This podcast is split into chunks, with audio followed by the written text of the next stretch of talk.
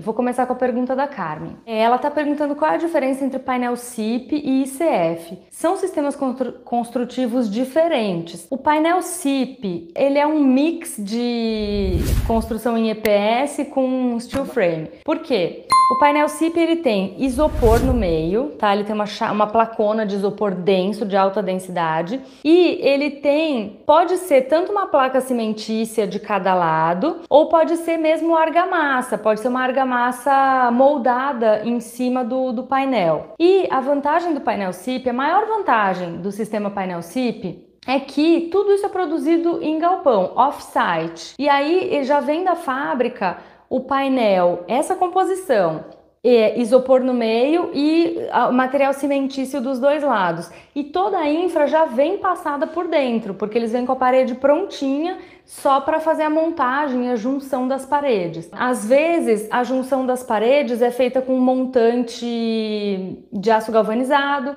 tem painel CIP que é feita a junção com madeira, tá? Tem vários, vários, é, vários desdobramentos aí do painel CIP. E já o ICF, ele é com isopor também, só que é, ele faz umas formas de isopor, o isopor fica por fora e daí você enche de concreto, enche essas formas com concreto. Então, assim, gente, tem muitos sistemas construtivos e tem muitos sistemas bem legais, cada um com a sua peculiaridade, particularidade, mas a, a, diferença básica é essa. No painel CIP e painel monolítico, que é a famosa casa de isopor, o isopor fica por dentro. No ICF, ele fica por fora e daí faz um revestimento com um tipo de base coat para dar o acabamento nos painéis, tá? Vamos lá, o Toruzian perguntou assim: Karina, considerando a mesma planta, há diferença significativa entre o tempo de execução entre os sistemas?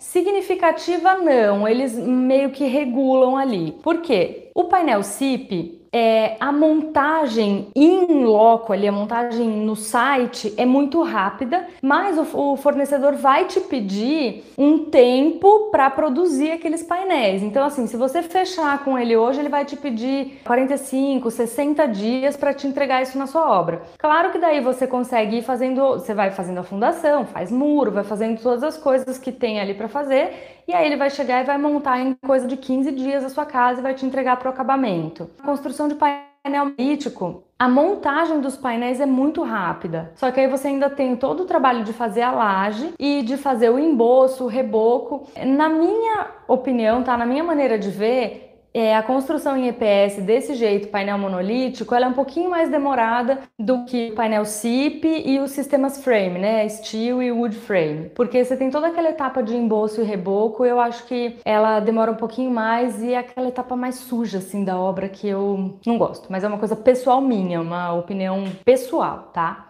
O Emerson perguntou: gostaria de saber qual seria uma alternativa mais barata em relação ao siding vinílico, lentícia conjunta aparente ou OSB com base coat. O siding vinílico é um material que não é barato.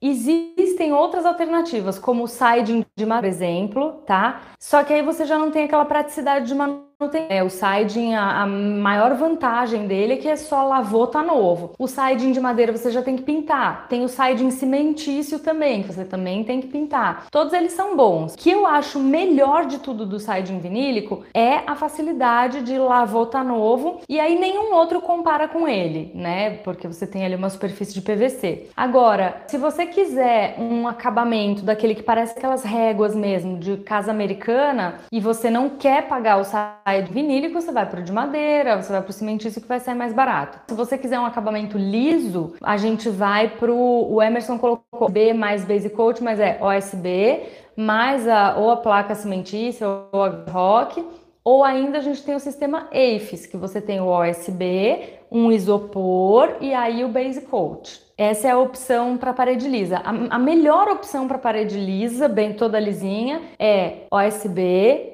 isopor que é o AFES. OSB, isopor e base coat, tá? E o AFES tem uma questão térmica e acústica muito boa, porque você tem ali um isolante de isopor, tá? Ele perguntou mais alguma coisa, né? Ah, da cimentícia conjunta aparente. É, é uma opção que eu adoro, tá? Placa cimentícia conjunta aparente. E tem várias opções. A gente tem umas canaletinhas fazem o friso mesmo. E dá para esse friso ficar aparente, aí você trabalha os desenhos ali das placas, fica lindo, dá para ficar muito legal. Tem, tem algumas placas que permitem que você deixe a placa aparente mesmo, assim, sem passar nada em cima dela. E daí você vai ter os parafusos ali na placa, você pode até deixar aparente o parafuso. Tem gente que parafusa, trata o parafuso e depois pinta a placa da cor de cimento mesmo, para ficar fingir que ela é aparente. Mas existem placas no mercado que dá para você deixar de fato aparente. Você passa só uma resina, um hidrofugante nela e deixa ela aparente. Eu adoro essa solução. Se perguntar para mim, a minha opinião, que acabamento eu faria numa casa para mim, numa casa de steel ou wood para mim? Eu consideraria siding vinílico, em, se, em, segundo lugar, eu pensaria na cimentícia conjunta aparente. Pensaria mesmo porque eu acho bonito, eu gosto assim. Se a gente vai fazer de steel frame, eu quero uma casa que diga que é de steel frame, entendeu? Eu não quero uma casa de steel disfarçada de alvenaria, entendeu? Nosso Paulo fez uma pergunta muito boa. Em quais sistemas temos mais oferta de fornecedores de materiais e mão de obra? Gente, em nenhum. em nenhum deles a gente tem uma super oferta de material e mão de obra. O que acontece é assim assim, a questão da mão de obra é, é muito difícil e, e, quando você pega, por exemplo, alguém, ah, eu sou especialista em steel frame, eu faço steel há 30 anos. Às vezes o cara faz há 30 anos de um jeito, aí você chega e fala assim, não, mas eu não queria que fizesse assim. Não, mas eu faço assim há 30 anos e é assim que é o certo. Isso é muito complicado, muito, muito, muito. A questão do EPS. O que, que eu bom do sistema de EPS. Se o fornecedor ele te entregar a parte que é especializada do negócio, ele te fornece o material e ele entrega os painéis de pé montados e alinhados, Daí depois, para fazer a parte que é de acabamento, normal reboco, você contrata um pedreiro que faz alvenaria e ele termina a casa para você. Então, isso eu achei legal. O steel frame tem essa questão mesmo que você precisa de uma mão de obra especializada do início ao fim do negócio. E o steel é um negócio que aqui no Brasil a gente tem materiais sendo lançados o tempo todo, você tem um material novo, você tem uma coisa nova, você tem práticas que vêm sendo aperfeiçoadas e se você está nesse meio, dando, pesquisando, você vai aperfeiçoando. E existem muitas discussões e não tem consenso sobre as coisas. Eu vou dar um exemplo. Tem muita gente que pega, sabe aquela membrana hidrófuga, o Tyvek, que é a mais famosa? Você tem que envelopar a casa por fora com o Tyvek que pega o Tyvek e vira ele na parte de dentro da casa. Você pega e faz uma bolsa assim no pé. E tem muitas pessoas renomadas que acham que essa é a melhor prática. Já eu ouvi alguém falando, alguém que tem experiência lá de fora dos Estados Unidos, dizendo assim: não, você não pode virar, porque você tem a membrana assim. Você tem vapor dentro da casa que ele vai tentar passar, e essa membrana deixa passar, mas condensar em algum lugar é fato que vai ter alguma água condensada aqui dentro e essa água vai escorrer. Então, se você faz uma bolsa, a água não tem por onde sair. E aí você não, você deixa assim e deixa ele retinho, porque se a água condensar aqui, ela vai escorrer. Para mim, isso faz muito sentido. Faz sentido você não fazer essa bolsa. Só que você vai encontrar outros profissionais que vão falar: não, tem que fazer a bolsa, tem que fazer, porque você impermeabiliza toda a, a volta. Então, gente, não existe certo e errado, existe um consenso geral e mesmo assim, nesse meio do steel frame, tem muita divergência, tá? Tem divergência de verdade.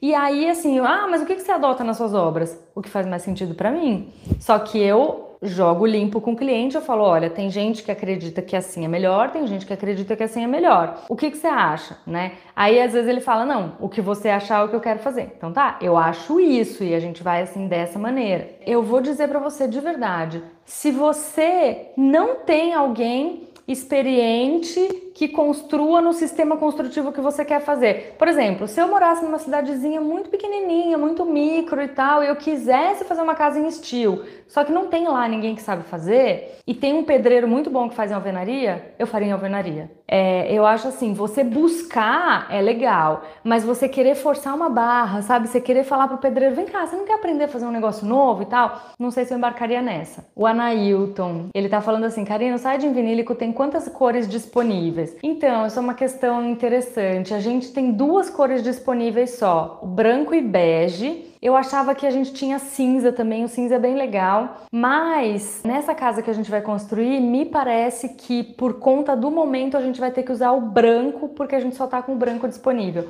Mas a LP tem aqui no Brasil branco e bege. Algum desses sistemas sofre mais com dilatação por variação de temperatura ou umidade? Aqui em Brasília, há grande variação de umidade ao longo do ano e sei que a madeira não tratada sofre muito.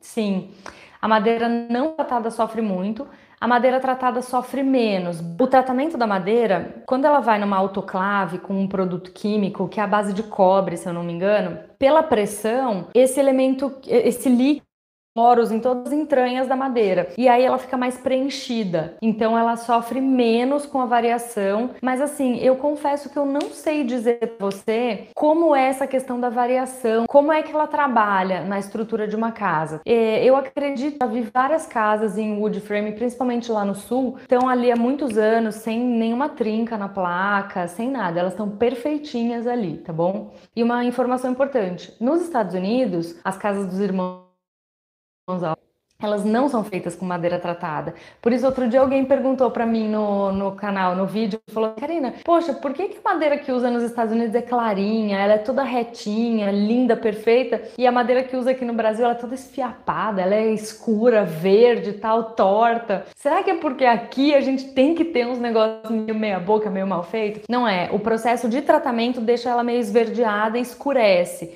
E aí nos Estados Unidos, quando vocês virem fazendo as casas de wood você vai ver uma madeira bem clarinha. Lá eles não fazem com madeira tratada. E o André diz que dura uma vida, que não tem problema nenhum. Eu acho assim, eu acho que a gente tem que considerar essa diferença de localidades, porque talvez nos Estados Unidos não tenham os mesmos, as mesmas pragas que a gente tem aqui, não tenham os mesmos é, micro-organismos, fungos, bactérias, não sei, não sei mesmo, tá? Posso estar falando uma grande besteira aqui, mas eu acho que a gente tem que fazer estudo em diferentes lugares para poder atestar e, e, e pôr a mão no fogo por aquele material, tá? RPG Planet está falando assim: eu tô com essa dúvida de financiamento para os outros sistemas também, Steel, Wood e EPS. Steel e Wood, certeza absoluta que financia, tá? Às vezes pode dar trabalho para desenrolar o financiamento, mas financia 100% de certeza. O EPS, painel monolítico, eu expliquei lá no vídeo sobre construção em EPS. A Caixa só financia se você tiver uma estrutura em concreto armado, se você tiver pilares, vigas, tudo direitinho. Se você tiver o painel autoportante, ela não financia. E aí, se você fizer estrutura em concreto armado e mais a, o painel monolítico, os painéis de EPS, não fica viável financeiramente. Então, por isso a gente fala em EPS não financia, mas financia se tiver estrutura. A Michelle está perguntando assim: a estrutura de madeira em wood frame Brasil é confiável?